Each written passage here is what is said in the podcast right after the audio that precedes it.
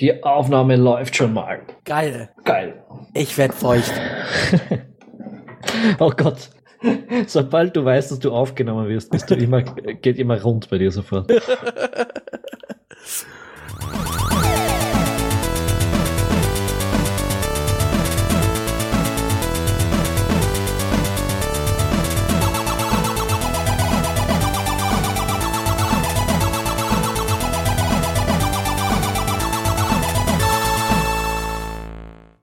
Hallo und herzlich willkommen zum Rebel.at Gaming Podcast. Heute sind wir wieder zu zweit. Das bin ich, Tom Schaffer und der liebe Kollege Konrad Kelch aus Hamburg. Moin. Heute ist unser Thema Shadow Tactics, ein Spiel aus Deutschland äh, von den Mimimi Productions aus München. Lass uns doch gleich mal in die Sache reinspringen, Konrad. Erklär den Leuten doch mal, was Shadow Tactics eigentlich ist. Ja, es ist ähm, in guter alter Commandos oder Desperados oder whatever Tradition ein ähm, Taktikspiel, wo man das Geschehen aus der Vogelperspektive verfolgt. Äh, man delegiert Teammitglieder die alle ihre eigenen kleinen Spezialfähigkeiten haben und es gilt halt darum, eine feindliche Basis zu infiltrieren oder einen Konvoi zu unterwandern oder Dokumente irgendwo zu klauen und so weiter. Also es ist halt immer, man muss immer, hat immer eine, eine Überzahl an Gegnern äh, vor sich, die es gilt zu bezwingen und das möglichst so, dass man nicht auffällt, denn wenn man auffällt, ist, hat man eigentlich schon verloren. Wo wir schon eigentlich beim ersten Übergang wären, weg von der Beschreibung hin zur Kritik.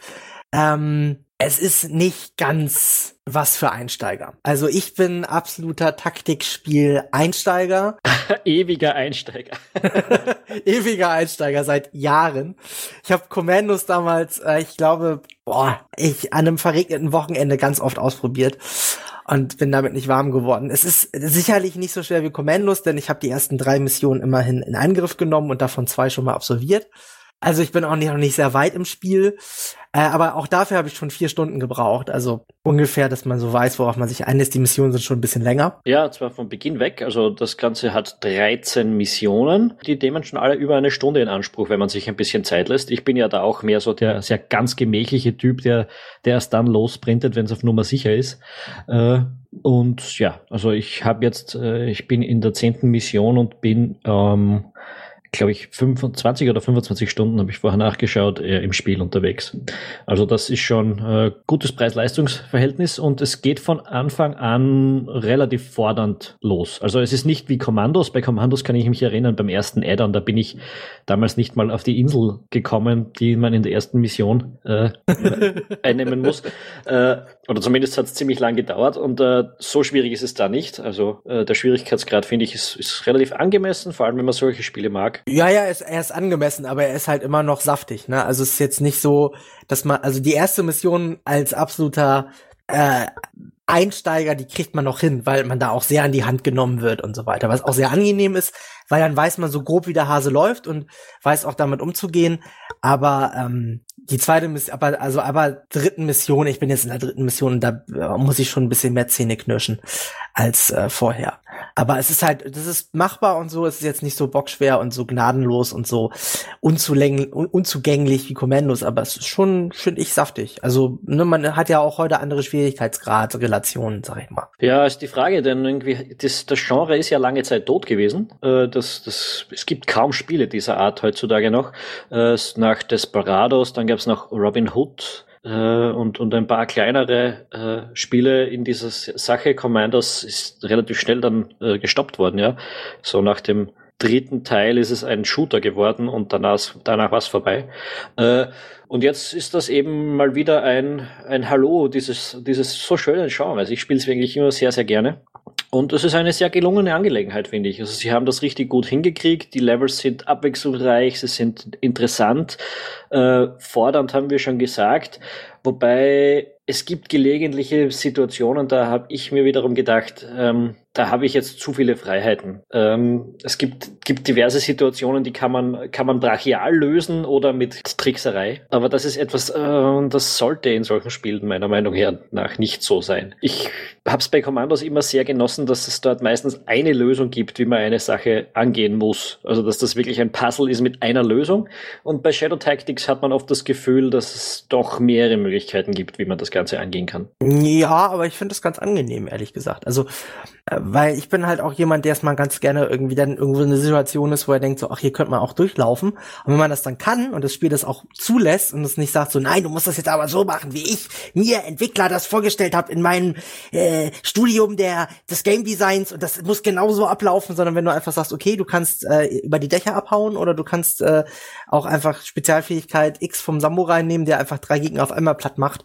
Ist halt schon irgendwie ganz angenehm, wenn es die Möglichkeit gibt. Äh, was mir manchmal so ein bisschen ähm, äh, ja aufgefallen ist, dass du so, teilweise so in Situationen kommst, wo die Wachen einfach so gut stehen, dass du, ähm, also dass du wirklich da sitzt und erstmal so zehn Minuten einfach immer Trial and Error machst, ja.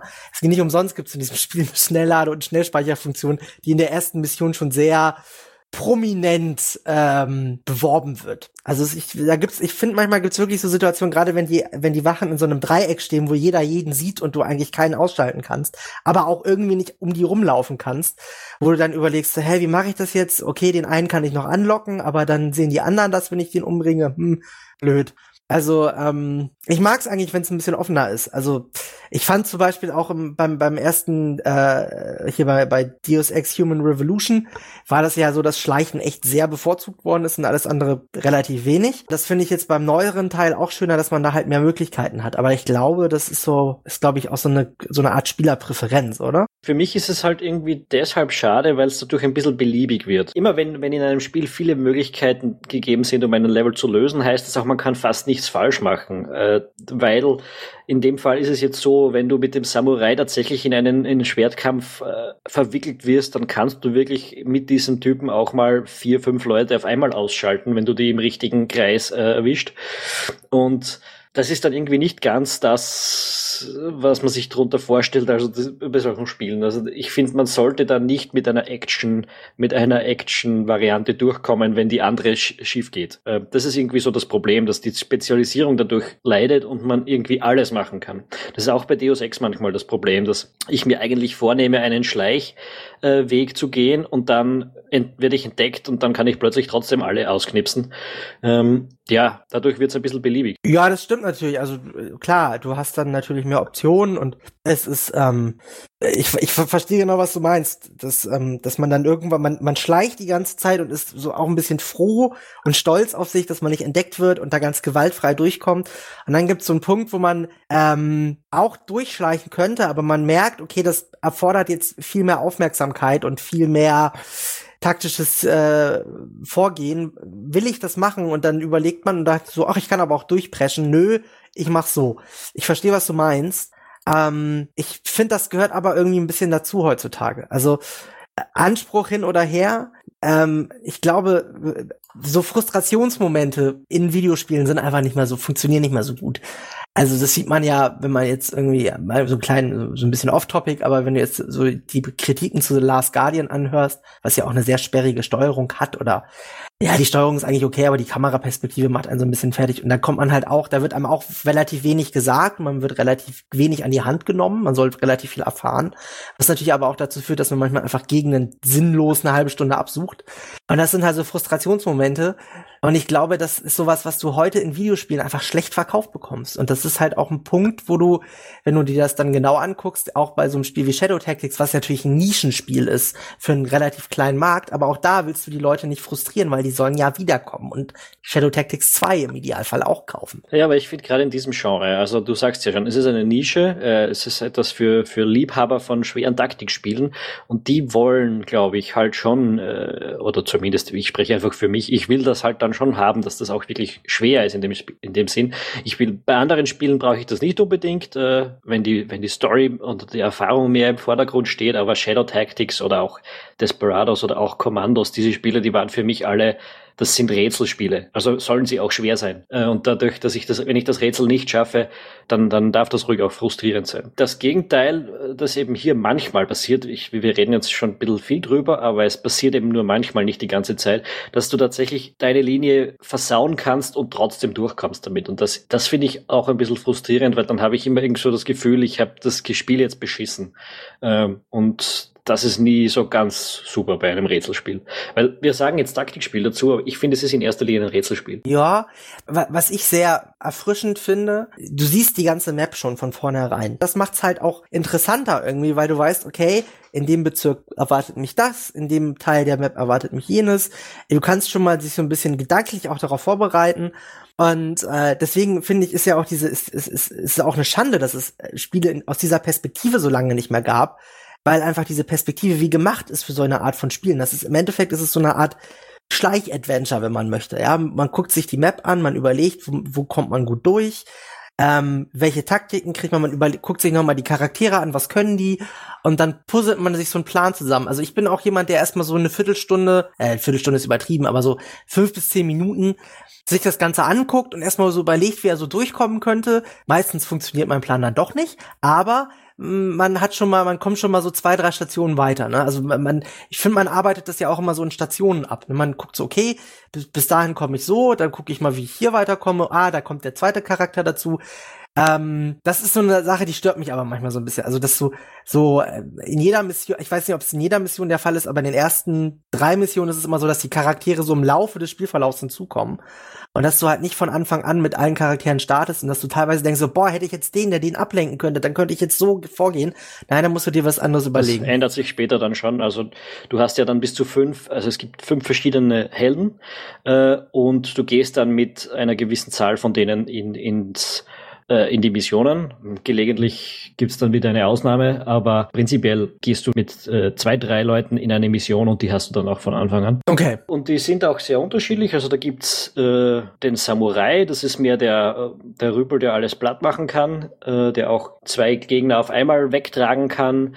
Dann gibt's die die Geisha, die ist gut darin, sich zu verkleiden und Leute abzulenken. Den Samurai, das ist mehr so der, der Green Beret von Kommandos quasi, der äh, etwas beweglichere, aber immer noch starke Typ. Ähm, dann hat man ein ein Kind dabei, das äh, Fallen bauen kann. Und eine, Fl und eine Flöte hat. Genau, und den, den, den alten Mann mit dem, ja. mit dem Scharfschützengewehr. Sind auch ganz gut gelungene Charaktere. Sie folgen circa dem Muster, von, was man von solchen Spielen kennt. Manche ja. sind zur Ablenkung, andere sind zum Reinlaufen, andere sind für schnell wegtragen. Ja, das ist, das ist also die Charaktere an sich sind, sind nett. Man muss aber an dieser Stelle auch sagen, ähm, alle Leute, die mit asiatisch angehauchten, fernöstlichen Settings nicht an, nichts anfangen können, äh, ja, dann ist das nichts für euch, ne? Also es ist halt, äh, äh, spielt halt zur Kaiserzeit und ähm, ja. Ja, die Story läuft circa so, also ähm, man ist im Diensten eines Shoguns und es gibt eine Rebellion gegen diesen Shogun, äh, die man versucht äh, zu nieder niederzuschlagen.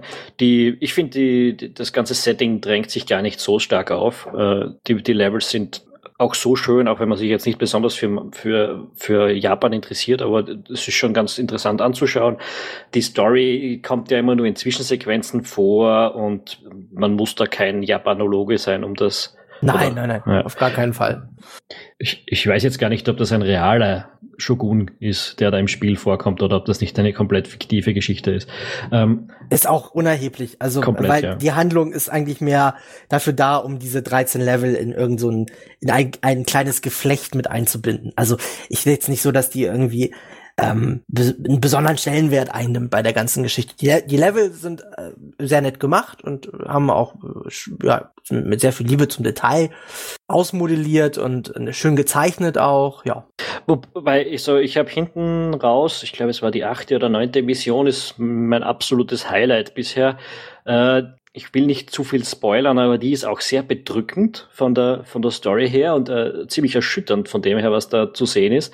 Ähm, obwohl der, der Tonfall sonst eher lockerer daherkommt, das ist halt so die, die, die Gang on Tour, die die Missionen erledigt, ähm, wird es dann zwischendurch doch auch ernst. Also da spielt die Handlung dann schon auch eine größere Rolle, in die das halt eingebettet ist. Ja, ist gut gelungen einfach, rundum, muss ich sagen. Also was wir da jetzt rummäkeln, sind eher so kleine Details, aber ja. nicht nur, weil weil es jetzt das erste Spiel seit langer Zeit ist, das so, so funktioniert, äh, bin ich ziemlich angetan davon.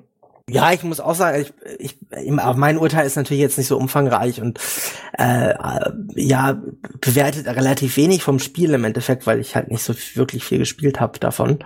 Ähm, ich, mir hat's Spaß gemacht. Ich äh, hatte auch jetzt durchaus Lust, ähm, weiter zu spielen als diese drei Level, aber ich muss, also man braucht halt auch ein bisschen äh, die Ruhe dafür und die hatte ich die letzten Tage nicht so.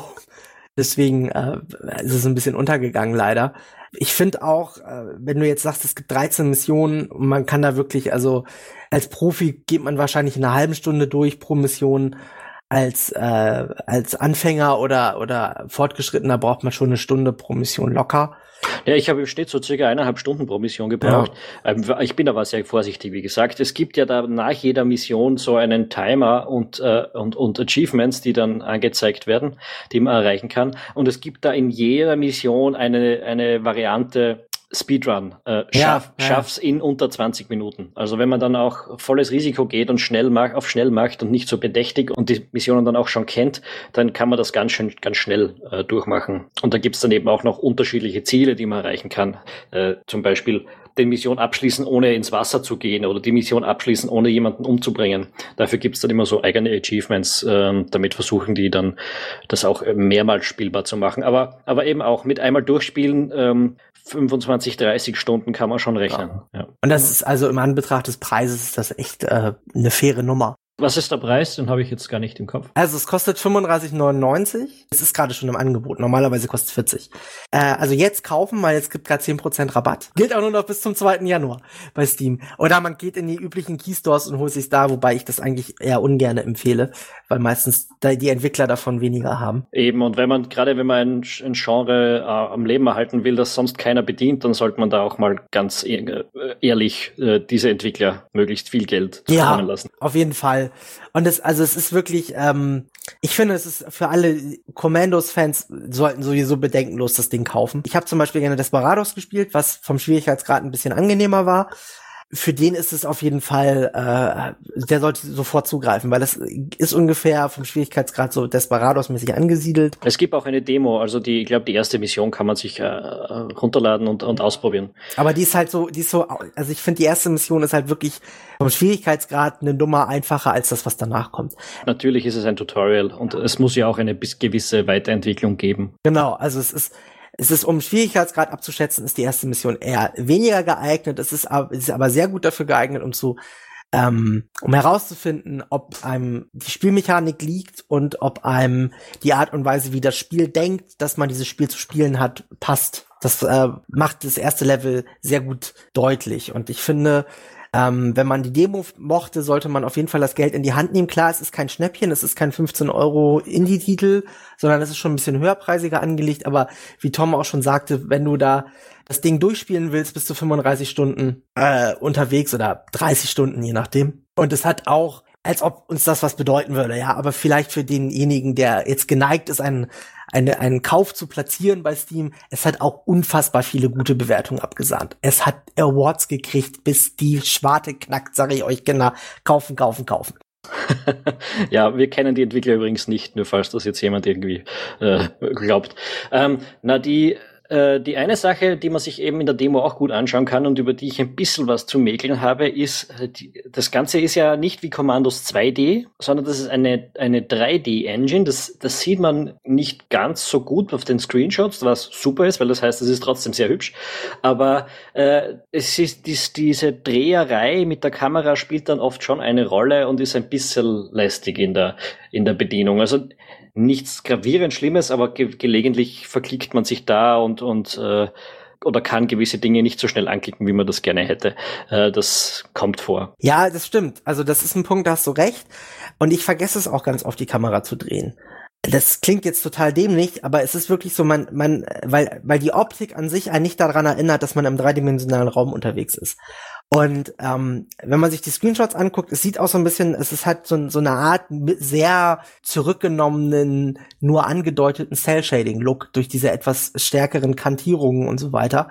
Und es sieht halt sehr gezeichnet aus. Es ist aber eine 3D-Engine. Die Drehbarkeit im Raum und auch, dass man, dass man das teilweise auch machen muss, weil man sonst einfach Wachen übersieht oder Optionen nicht sieht, ähm, wenn man das dann halt nicht so präsent hat, dann kann einem das manchmal so ein bisschen den Aha-Moment geben, wenn man nach fünf Minuten einfach mal die Karte dreht. Wobei da gibt's auch noch einen Button, der da hilft. Also das habe ich eigentlich ständig aktiviert. Ähm ja, der, der gute alte H-Button, ja. Genau, äh, der zeigt einfach alle Objekte im Level, mit denen man interagieren kann, werden hervorgehoben.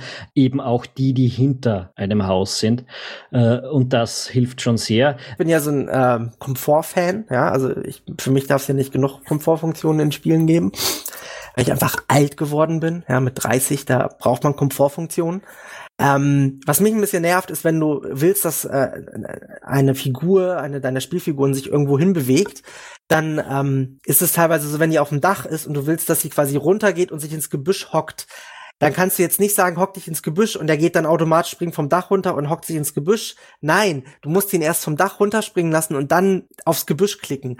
Das finde ich in manchen Situationen, gerade in Situationen, wo du eh außer Gefahr bist und einfach nur noch die Charaktere zusammenziehen willst und dich quasi einmal neu zu formieren, unfassbar nervig, wenn du da irgendwie jeden Befehl in so ganz kleinteilige Befehlsketten aufteilen musst. Also meiner Meinung nach hätte man da auch ein bisschen ja, Rücksicht walten lassen können. Aber ja, gut. die Missionen enden teilweise ein bisschen umständlich, dass man sich dann wieder aus den ganzen Dingen zurückziehen muss. Ja. Äh, das kommt manchmal vor. Äh, an sich, glaube ich, hat das damit zu tun, dass, dass eben du sollst möglichst viel klicken müssen, weil dich das auch beschäftigt. Sonst hast du viel zu wenig zu tun, wenn du das alles äh, vorplanen kannst. Darum ist auch dieser, dieser Shadow-Modus, ich glaube, bei Desperados hat sowas ähnliches gegeben, dass man Dinge vorplanen kann. Ja. Der ist äh, bei Shadow Tactics etwas etwas abgespeckt. Du kannst pro Figur immer nur eine Aktion vorplanen und die dann alle gleichzeitig ausführen. Wenn man das zu umfangreich machen würde, dann wäre das Spiel, glaube ich, zu einfach. Dann hätte man nicht mehr so viel zu tun, weil man alles äh, wunderbar austesten und fertig durchmachen kann. Und so hat man halt doch immer noch ähm, einen gewissen Stress, weil man zwischendurch was, was erledigen muss wieder. Mhm. Und das Gleiche gilt, dass es nicht zu einfach wird. Die, die, gleiche Geschichte ist auch eine andere Komfortfunktion, weil sehr wichtig sind ja immer diese Sichtkegel, das war schon bei Kommandos so, äh, und bei Shadow Tactics natürlich auch. Ähm, aber man kann immer nur einen gleichzeitig anzeigen lassen. Ja. Ähm, und das ist auch nur, wenn, wenn, du das bei allen gleichzeitig machen würdest, dann wäre es sehr einfach zu sehen, wo du hingehen kannst. Und so ja. musst du dir das irgendwie selbst aus, rausfinden. Ja, das ist auch, auch wichtig zu wissen, es gibt keinerlei RPG-Elemente. Also es ist wirklich so, euer Charakter kann das, was er kann. Punkt. Es gibt jetzt keinen Skilltree ja. oder so, es, ihr könnt da nichts aufleveln. Ähm, es ist jetzt nicht so, dass sie nach einer Mission irgendwie Erfahrungspunkte verteilen können und dann sagt, okay, der Samurai kann, hat jetzt einen größeren Kreis, äh, in dem er mit seinem, mit seiner Schwingenattacke die Leute umdrehen kann. Das gibt's nicht. Ja, also, was eure Charaktere können, können sie und das war's. Punkt. Ja, das ist auch gut so. Ich weiß gar nicht, ob man das wissen muss. Das war ja bei diesen Spielen nie anders. Ja, aber, aber ich meine, heutzutage hat auch alles RPG-Elemente. Ja, ja, manchmal zu mein, viele. Mein Toaster hat RPG-Elemente gefühlt. ja, na, ist, ist okay. Dann weiß es halt jetzt jeder, aber ich, ich finde das äh, keineswegs störend oder so. Ähm, Dann schneid's doch raus. Na, lass ich eh drin, lass ich eh. Das soll ja keiner sagen, ich lasse deine Meinung nicht zu. Haben wir sonst noch was zu sagen über Shadow Tactics? Also ich bin durch. Also ich, wir haben die Kaufempfehlung gegeben, wir haben gesagt, was uns gefällt und was nicht. Äh, das meiste gefällt uns, ganz wenig gefällt uns nicht. Ähm, es ist seit 6. Dezember übrigens draußen. Es gibt es für alle Plattformen, die ein Rechner sind. Also es gibt es für Windows, für Mac OS und für SteamOS sogar. Und äh, ich habe die macOS-Version gespielt, weil ich habe ja keinen Windows-Rechner. Und es läuft sehr gut. Es läuft, äh, okay, ich habe äh, ein Mac Pro mit einem 12-Core Xeon-Prozessor und 64 GB RAM und äh, zwei Dual D700er Grafikkarten mit jeweils 6 GB Videospeicher. ist das jetzt nicht repräsentativ? Es sollte auch laufen, ja, bei dem äh, ja, ich habe schon ein bisschen einen älteren Gaming-PC und da läuft's auch äh, super. Mein äh, auf Windows ist eh klar. Es ist kein, kein Hardware-hungriges äh, Spiel. Also ja, probiert die Demo aus. Äh, wir empfehlen es sehr. Es hat uns sehr gut gefallen und wir hoffen, dass äh, das nicht das letzte Spiel dieser Art von den Mimimi Productions sein wird. Ich hoffe es auch. Mein Gruß an nach München und ich äh, verneige mich. ja, dann machen wir das auch. Gut, dann bis zum nächsten Mal. Der nächste Podcast wird von Civilization 6 handeln. Äh, um es nicht zu verpassen, abonniert unseren Channel auf iTunes oder auf eurem Podcatcher und äh, erzählt allen Leuten weiter, wie super das hier ist. Bis zum nächsten Mal und ciao. Tschüss.